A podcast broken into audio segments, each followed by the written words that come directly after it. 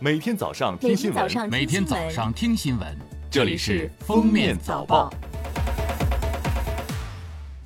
各位听友，早上好！今天是二零二零年九月二十八日，星期一，欢迎收听今天的《封面早报》。来看今日要闻。九月二十七号，文化和旅游部在新闻发布会上表示，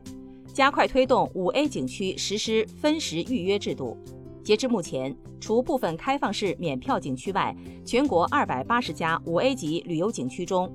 已有二百六十四家景区建立实施了分时预约制度，占总量的百分之九十四左右。预约旅游、错峰旅游正在成为景区提升科学管理、提升游客体验、推进高质量发展的重要指引。九月二十七号十一时二十三分，我国在太原卫星发射中心用长征四号乙运载火箭，以一箭双星的方式成功发射应急减灾二号 A、B 卫星。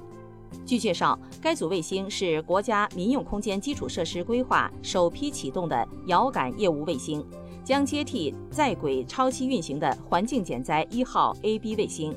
这是应急管理部成立以来作为牵头用户部门首次发射的卫星。九月二十七号，第七批在韩中国人民志愿军烈士遗骸交接仪式在韩国仁川举行。交接仪式后，搭载一百一十七位志愿军烈士遗骸的运杠二零专机起飞返回中国，降落于沈阳桃仙机场。降落后，机场水门最高礼遇迎接烈士遗骸。歼杠幺幺 B 战机低空拉烟通场，向志愿军烈士致敬。为庆祝一年一度的全国最佳邮票评选颁奖活动，中国邮政特别制作第四十届全国最佳邮票评选纪念邮票纪念章一枚。该纪念章复合搭载了 NFC 芯片，利用进场通信技术和手机 NFC 功能，通过中国邮政 APP 读取芯片内容。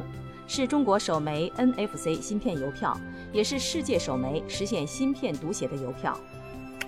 下面是热点事件：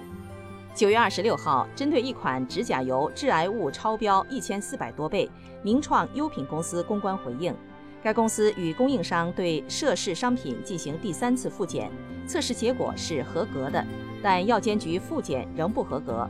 涉事指甲油已做下架处理。此前，上海药监局发布化妆品抽检质量报告，检出不合格化妆品八件，涉及护肤等品类。其中，名创优品一款可剥指甲油三氯甲烷含量是国家标准限值的一千四百多倍。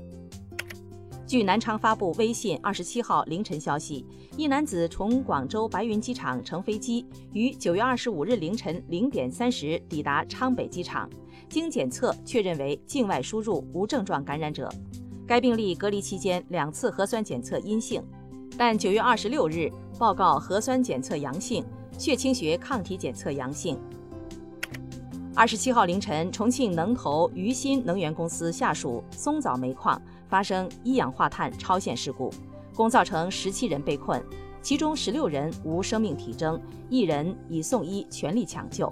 事故原因正在进一步调查中。九月二十六号，据四川阿坝州九寨沟管理局消息，知名景点火花海将于国庆前夕开放。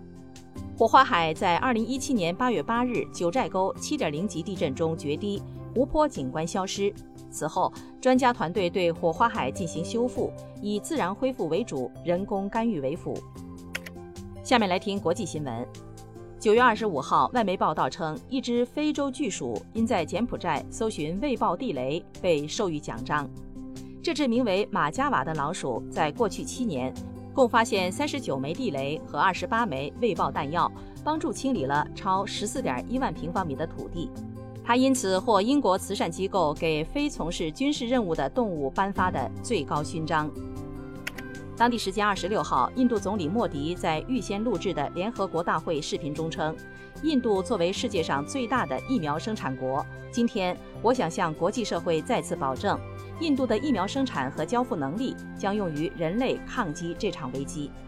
他还表示，印度将加强疫苗的冷链和储存能力。此外，他批评联合国没有提供有效的流行病应对措施，想知道印度被排除在联合国决策程序之外还要多久。截至二十六号，英国已有二十三所高校出现新冠肺炎确诊病例。目前全英已有超过三千名高校学生被隔离，其中仅曼彻斯特城市大学就有多达一千七百名学生进行自我隔离。英国全国高等教育工会负责人乔·格雷迪警告称，如果英国政府和大学方面不及时采取有效方法，英国大学很可能会成为第二波疫情的重灾区。感谢收听今天的封面早报，明天再见。本节目由喜马拉雅和封面新闻联合播出。